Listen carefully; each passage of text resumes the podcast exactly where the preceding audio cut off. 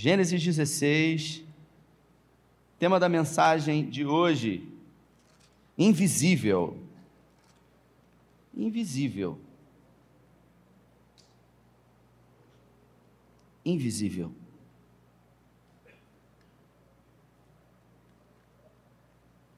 Gênesis 16, a partir do versículo 1. Se você achou, diga amém. Amém? Pessoal, isso, vamos botar aqui. Pode deixar aí no telão aí. A minha tradução diz assim: Ora, Sarai, mulher de Abrão, não lhe dava filhos, tendo, porém, uma serva egípcia, por nome Agar. Disse Sarai a Abrão: Eis que o Senhor tem me impedido de dar filhos. Toma, pois, a minha serva, e assim me e assim me edificarei com filhos por meio dela. E Abrão anuiu ao conselho de Sarai. Então Sarai, mulher de Abrão, tomou Agar, egípcia sua serva, e deu por mulher a Abrão, seu marido, depois de ter ele habitado por dez anos na terra de Canaã. Ele a possuiu e ela concebeu. Vendo ela que havia concebido foi a sua senhora, por ela desprezada. Feche os seus olhos. Pai, essa é a tua palavra e em graça pedimos que o Senhor ministre aos nossos corações. Que essa palavra tenha o poder de nos ensinar aquilo que vivemos nas guerras diárias, que possamos tirar ensinamentos práticos dessa palavra, porque a tua palavra é vida e é poderosa. Oramos com fé em nome de Jesus. Se eu pudesse colocar um tema nessa palavra, eu colocaria invisível. E eu quero falar sobre essa mulher chamada Agar, sobre essa escrava egípcia. Uma mulher que provavelmente quando Abraão ou Abraão, vou tratar de Abraão, ele desceu ao Egito, um texto anterior a esse, onde Padã Arã se encontrava numa terrível fome, lá ele deve ter negociado Agar e dado a sua esposa para que fosse serva dela, para que ajudasse Sara nas suas tarefas diárias, provavelmente. O fato é que ele ficou durante 10 anos peregrinando e depois de 11 anos de uma promessa declarada a Abraão, Sara se desesperou.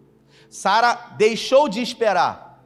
Sabe quando uma promessa é feita e o tempo passa e o cumprimento da promessa não acontece. Foi exatamente isso que aconteceu com ela aqui. Ela cansou de esperar, mesmo com uma promessa do próprio Deus. Não foi um profeta que disse, foi Deus que falou em Gênesis no capítulo 12 com Abraão, dizendo para ele: sai da tua terra, do meio da tua parentela e vá para uma terra que eu te mostrarei. Eu vou abençoar quem te abençoar, eu vou amaldiçoar quem te amaldiçoar. Em ti serão benditas todas as famílias da terra. E aí depois, mais à frente, Deus fala com ele e diz que a descendência dele seria como as estrelas do mar, que jamais poderiam ser contadas, como a areia da praia, infinita. Deus declara essa palavra, mas 11 anos se passam e ela se desespera. Porque, irmãos, é difícil esperar. É difícil. É muito difícil. Eu me lembro que na sexta-feira eu fui no shopping com a minha esposa, sempre vou, quando posso com ela, sexta-feira eu folgo. E aí eu fui no shopping com ela, eu sempre almoço lá, encontrei os irmãos aqui, Lana e Arquimedes. E aí a gente resolveu almoçar, ela sentou com o Tito, botou um desenho para ele, porque ele é pentecostal, ele não para. Glória a Deus por isso. Ele é batizado com o Espírito Santo. E ele ficou vendo um desenhozinho, e eu fui para a fila do espoleto para comer e tinham umas 5, 6 pessoas. E o espoleto do shopping, né? Fazer propaganda para aquele irmão lá. Tem um irmão que trabalha lá, não sei nem se ele é irmão. Tem um rapaz que trabalha lá que fica brincando com todo mundo. Quem já foi lá, gente? Ele fica brincando, contando piada. Rapaz, aquilo me irritou profundamente, porque eu falei, meu Deus, por que ele não faz serviço dele logo? Ele fica puxando assunto com todo mundo. Mas é bacana, é agradável. Mas aquela fila, sabe, Fábio, de quatro, cinco pessoas, aquilo me incomodou. Porque a gente não quer esperar, irmãos. A gente está irritado até agora com o McDonald's, porque antigamente a gente pedia, pagava e o lanche já estava do lado. Agora é você que tem que fazer o pedido. E você fica enrolado ali em fazer aquele pedido, e às vezes tem uma pessoa lerda na tua frente, você quer matar a pessoa. Né? Você fala assim, por que, que não bota uma pessoa para atender? E a pessoa fica lá, né? Se você, você denuncia a sua idade, pastor Levi, da, através da forma como você mexe no seu smartphone. Se você se você mexe no seu smartphone assim, com as duas mãos, digitando com os dois dedos, você tem uma idade. Agora, se você utiliza o seu smartphone assim, é porque você revela a sua idade. Por favor, não se denuncie. Agar ficou como uma escrava, e uma escrava ela não tem vontade. Uma escrava, ela não tem sequer, sabe, o direito de escolher o que quer. Agar, ela não podia absolutamente nada. E depois de 10 anos, Sara teve uma ideia. Ela chamou Abraão, ela falou: "A gente está 11 anos aqui e a gente não teve filhos ainda. Então, eu acho bom que você tome a minha escrava H, você se deite com ela, ela vai ter filhos e a nossa descendência vai vir através dela. Eu nem sei se H era bonita. Não sei como é que era. Ela era uma egípcia. O fato é que quando Sara falou isso para Abraão, Abraão falou: "Tudo bem". Porque homem, ele não quer problema tudo que o homem não quer, ele arrumar um problema para ele. Quando a mulher começa a falar, ele fala assim: "Meu Deus, eu não vou, eu não vou seguir porque eu não quero problema". E às vezes o homem cede aquilo que a mulher está falando para evitar o problema. E aí ele arruma um problema ainda maior. Foi o que aconteceu.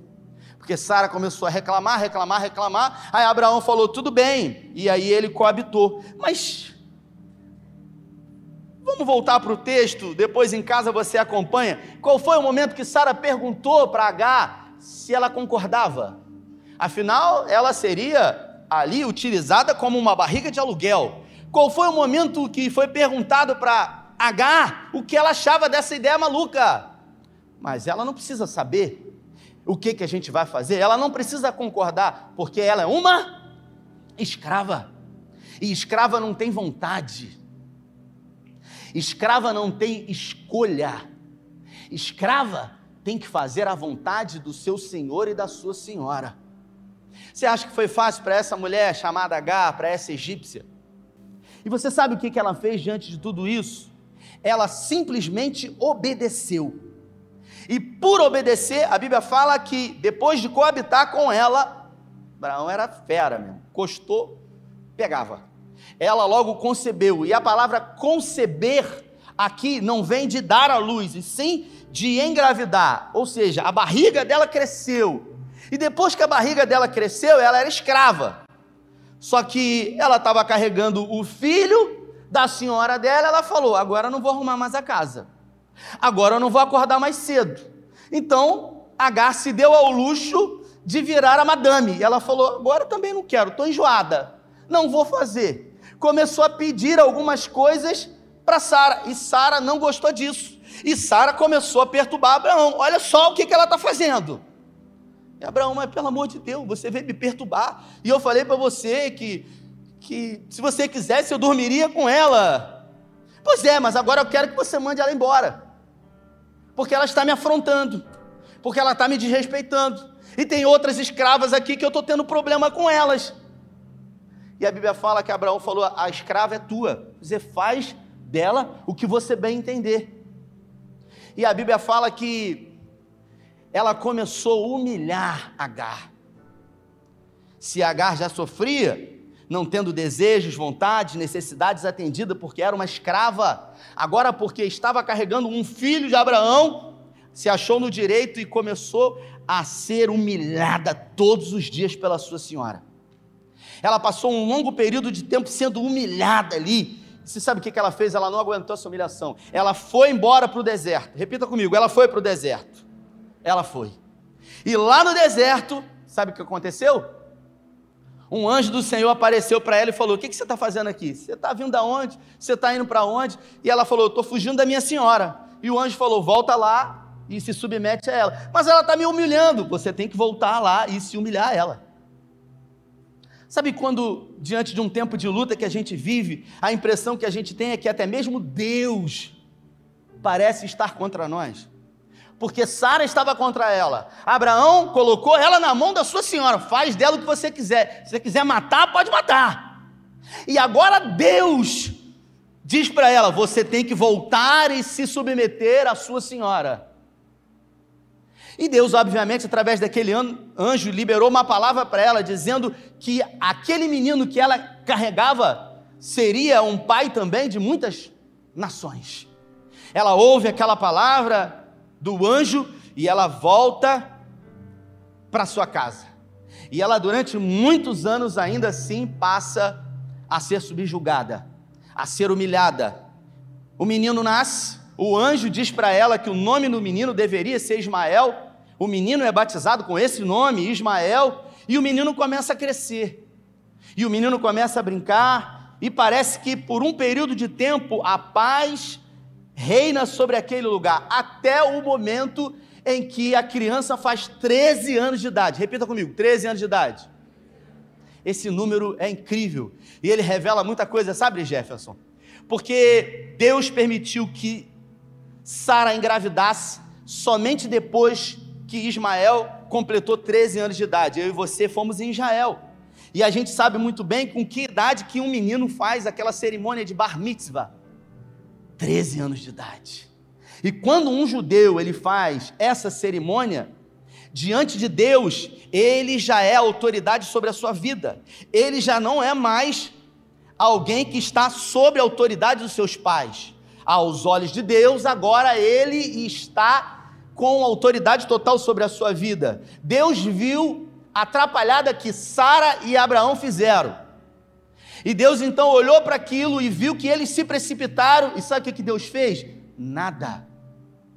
Porque nem sempre quando a gente vai fazer coisa errada, Deus evita da gente fazer. Sabe por quê? Porque Abraão havia ouvido uma palavra de Deus que ele seria pai. Mas Deus não precisa de ajuda. E Deus então, Abraão então atrasou as promessas de Deus na vida dele por 13 anos. Deus falou: enquanto esse problema aí que você arrumou, chamado Ismael, for seu, eu não vou fazer aquilo que eu prometi. E o tempo passou. E quando a criança completou 13 anos, a Bíblia fala que Sara engravidou. E quando Sara engravidou, foi uma festa. Sara disse: Agora Deus vai tirar toda a vergonha. A criança nasceu e foi dado o nome da criança de Isaac. E foi uma festa, irmãos. Foi uma festa e, e a alegria tomou conta daquela casa. Ismael já era um menino. E a Bíblia fala que quando Isaac desmamou, alguns anos, Abraão resolveu fazer uma grande festa. Repita comigo: uma festa. Tipo uma festa de casamento sua que eu fui, Anneli. Uma grande festa e aí, aquela festa incrível, extraordinária, e de repente aconteceu o que acontece em muitas festas, Dora. Ah, os adultos ficam é, se relacionando ali, conversando, os canapés são servidos, provavelmente os babagaluche lá da época, não sei. E aí o texto diz que os adultos eles estavam reunidos, Mariana, conversando, mas as crianças estavam brincando. Sabe quando as crianças resolvem brincar, igual quando você vai lá em casa e o Tito fica brincando, e aí de repente a gente está na cozinha, ou a gente está numa festa e as crianças estão brincando em um determinado lugar, e de repente a gente escuta uma gritaria, um choro, as crianças se desentendendo. Quantos já viveram isso aí? Quantos já viram isso? Isso é muito comum, porque isso é coisa de criança se desentender, e foi exatamente isso que aconteceu aquele dia. Na festa, que Abraão deu um grande banquete para comemorar o desmame do filho da promessa. A Bíblia fala que Isaac estava brincando com Ismael e Ismael começou a produzir bullying em Isaac. Nenhum problema, porque criança vive brigando e também se entende depois. Só que aquela briga, Teresa, foi diferente. Porque briga de criança é normal, desde que adulto não tome partido. Porque quando as crianças brigam e algum adulto vai lá e toma partido, ah, o outro adulto vem e toma partido da outra criança, e aí, meu irmão, é aquela confusão, é o Deus nos acuda. Por isso, em momentos de festa, também acontecem muitas crises, Viviane. E aquele dia aconteceu uma terrível crise, porque Sara viu o que Ismael estava fazendo com Isaac. E ela foi lá e tomou as dores. E Agar, a egípcia, foi lá e quis tomar as dores. E ela, Sara, agora foi para Abraão e falou para ele: Olha, você tem que dar um jeito nessa escrava e nesse menino. Porque esse menino não vai ser herdeiro de tudo o que nós temos. Então você bota ela para fora de casa agora. Abraão, coitado, novamente agora, sem saber o que fazer, mais um problema. Tudo que ele queria era estar tá tomando lá um, um vinho da época na festa que, que ele fez, comendo um rolete lá de ovelha, e agora tem um problema por causa de uma briga de criança. Por causa de uma briga de criança, dois povos vivem em guerra até hoje, pastor Levi. E ninguém no mundo conseguiu resolver essa briga. Através de Abraão foram construídas três das maiores religiões: o judaísmo, através do filho da promessa, o islamismo, através de Ismael, e o cristianismo, através da sua descendência.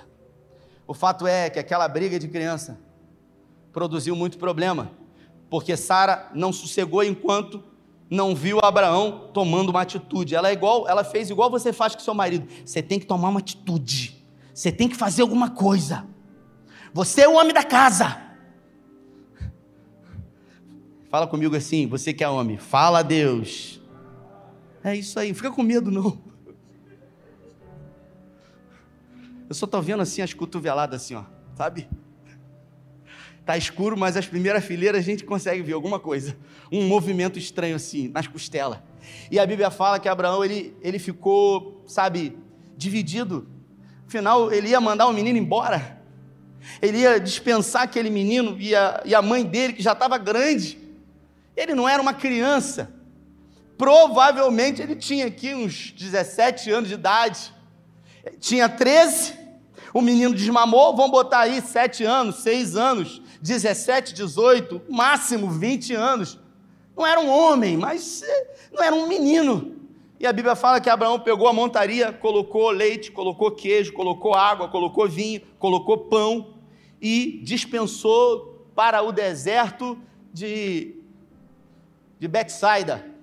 E eles foram, H, desesperada com o seu filho lá, naquela mula, naquela montaria, e eles andaram, andaram, andaram, andaram, andaram por dias, até que um dia a água acabou. E quando a água acabou, o desespero bateu. E ela ficou desesperada. E o menino começou a chorar porque estava com sede, e era o filho dela. Você imagina o seu filho sentindo sede o seu filho pedindo para você fazer alguma coisa você não podia fazer nada, porque ela não podia voltar, porque o senhor dela tinha mandado ela embora. E a provisão acabou. Ela pega o menino, bota embaixo de uma árvore e ela sai a uma distância mais ou menos de 150 metros, e o texto diz que ela fez isso porque ela não queria ver, presenciar a morte daquele menino. Até que o texto diz que o menino começa a orar. O menino. O menino começa a orar e eu não sei se você sabe, quando você ora, coisas extraordinárias sempre acontecem. Aquele menino começou a orar e o texto diz que Deus ouviu a voz daquele menino e Deus mandou um anjo falar com ela, dizendo para ela não se desesperar. Mostrou logo próximo àquele lugar uma fonte para que ela pudesse beber e dar água ao menino. E disse para ela que daquele menino sairia uma descendência.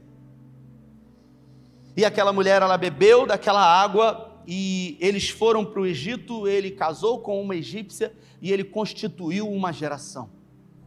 Os árabes são filhos de Ismael. Sabe, quando a gente ouve uma história como essa de uma mulher que sofreu muito, que em alguns momentos a, a, gente tem a impressão que o próprio Deus havia se colocado contrário no primeiro momento a ela. Assim como a história de Jó, que o Glautim, quando entrou aqui, ele falou sobre um homem justo, reto e temente a Deus. Tudo o que Jó fez, tudo que ele fez, foi obedecer ao Senhor. Tudo o que Agar fez, foi obedecer ao Senhor. Tudo que ela passou e sofreu, ela passou e sofreu, porque ela obedeceu a Abraão e a Sara. Às vezes parece que por a gente obedecer, a gente sofre. Quantos estão comigo? Digam amém. Num dos momentos mais difíceis da vida de Agar, no momento mais difícil, pastor Fonseca, na vida de Agar, ela pensou em desistir, ela achou que era o fim, sabe? E diante da luta que ela estava vivendo, que era a maior da vida dela, depois da luta e da grande dificuldade desse deserto, você sabe o que veio? A honra do Senhor na vida dela. É assim na nossa vida, porque a vida de Jó revela que antes ele conhecia o Senhor de ouvir falar, mas depois de viver o que ele viveu a nível de sofrimento, no sofrimento, ele conheceu o Senhor. E foi exatamente no sofrimento que ele viveu a maior experiência na vida dele. Então, os sofrimentos no Senhor, eles sempre vão nos levar para uma experiência incrível com Ele. Só que a gente nunca quer, sabe, viver o processo. A gente quer contar o testemunho. Essa música, a Midian Lima canta essa música. Essa música dividiu a vida dela, porque hoje a Midian Lima é a cantora gospel pentecostal mais ouvida no mundo. Ela é a cantora gospel pentecostal mais ouvida no mundo. E sabe por quê? Por causa dessa música. E essa música não é dela, porque não foi ela que ela escreveu, não foi ela que escreveu. Essa música quem escreveu foi o Delino Massal.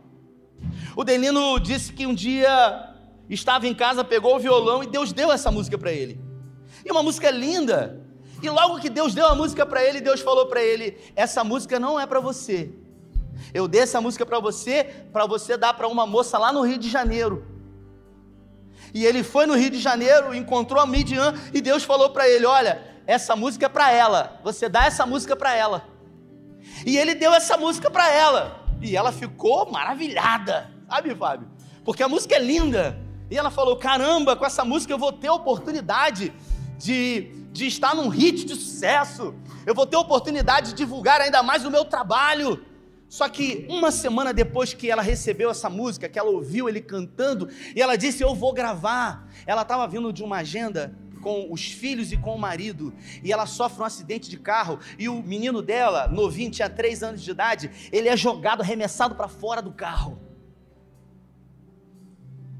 O carro capotou, destruiu todo mundo ficou na UTI. O menino pequeno estava no morre, não morre.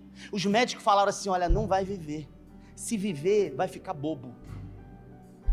E o Delino ficou desesperado quando soube do acidente, ligou para o hospital, ligou para uma pessoa que foi visitar ela na UTI. E deram o telefone para a Midian falar com ele, e ele falou com ela: Ô pastora, como é que a senhora está? E ele disse para ela: Delino, foi a música que você me deu, porque a música diz: Deus me deu e Deus tomou, e o meu filho vai morrer, porque estão dizendo que ele vai morrer, Delino. E ele disse: Não, pastora, o menino não vai morrer. Sabe quando você ganha um presente? Mas no primeiro momento esse presente ele se transforma na maior luta da sua vida. Sabe quando uma oportunidade chega na sua vida e quando você olha para essa oportunidade, você acha que ela é muito boa, mas quando você coloca a mão, aquilo se transforma num vento. E aí, se você é crente, pentecostal, você diz: o inimigo está furioso. O inimigo se levantou, o inimigo se levantou. E ela disse para ele: A culpa é sua, Delino. Foi você que me deu essa música, essa praga de música.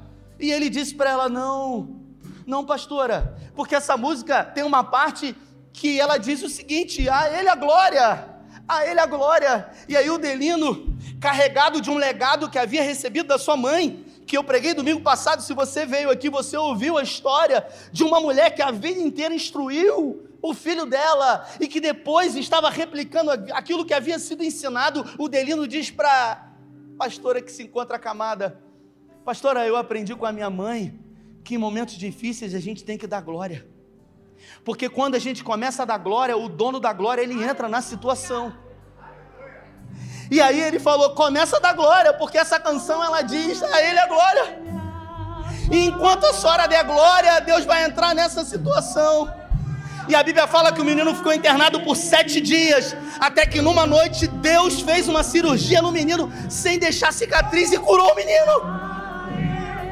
A Midian diz que não conseguia cantar a música toda pela primeira vez. Ela disse isso aqui para mim. Ela disse: a primeira vez que eu cantei essa música, eu não consegui cantar inteiro. Eu não consegui cantar, Deus me deu, Deus tomou. Eu cantei só a outra parte. Mas depois que Deus fez o milagre, eu entendi. Então eu quero declarar sobre a sua vida hoje. Você que veio aqui nessa noite está vivendo um momento de adversidade e dificuldade na sua vida. Se o momento está bom, dê glória a Deus. Mas se tem vento, também dê glória a Deus. Se é verão, dê glória a Deus. Mas se você está vivendo um inverno, também dê glória a Deus. Se você está com dinheiro, dê glória a Deus. Mas se está vivendo dificuldade, também dê glória a Deus. Porque o dono da glória está nesse lugar e Ele é o mesmo, Ele não muda.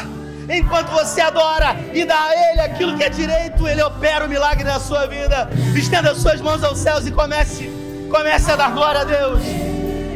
Levante suas mãos aos céus. Em nome de Jesus, dê a Ele aquilo que é dele por direito. Diga uma palavra de gratidão ao seu Deus.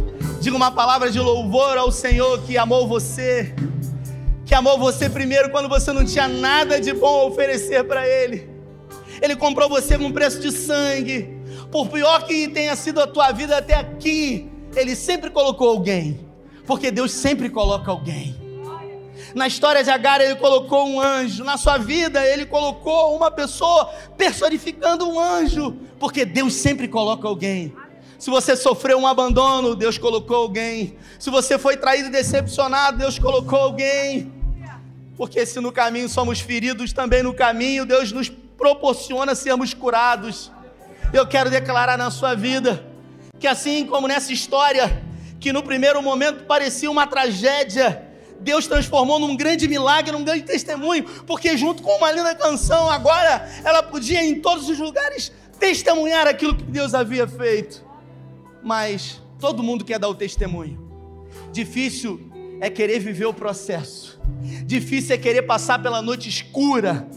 Difícil é querer viver, sabe, quando tudo diz que não, mas Deus está com você mesmo que você não sinta.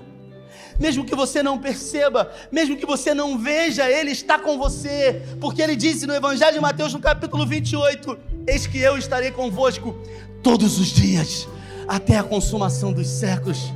Eu queria que você levantasse suas mãos aos céus, Pai de mãos erguidas aos céus, em sinal de rendição ao Senhor. Nós pedimos ao Senhor que o mesmo milagre que o Senhor fez na vida de Agar, na vida de Ismael, na vida de Sara, na vida de Abraão, na vida de Midian Lima, que o Senhor faça nas nossas vidas, porque o Senhor não é um Deus de lugares, o Senhor não é um Deus de coisas, o Senhor é um Deus de pessoas.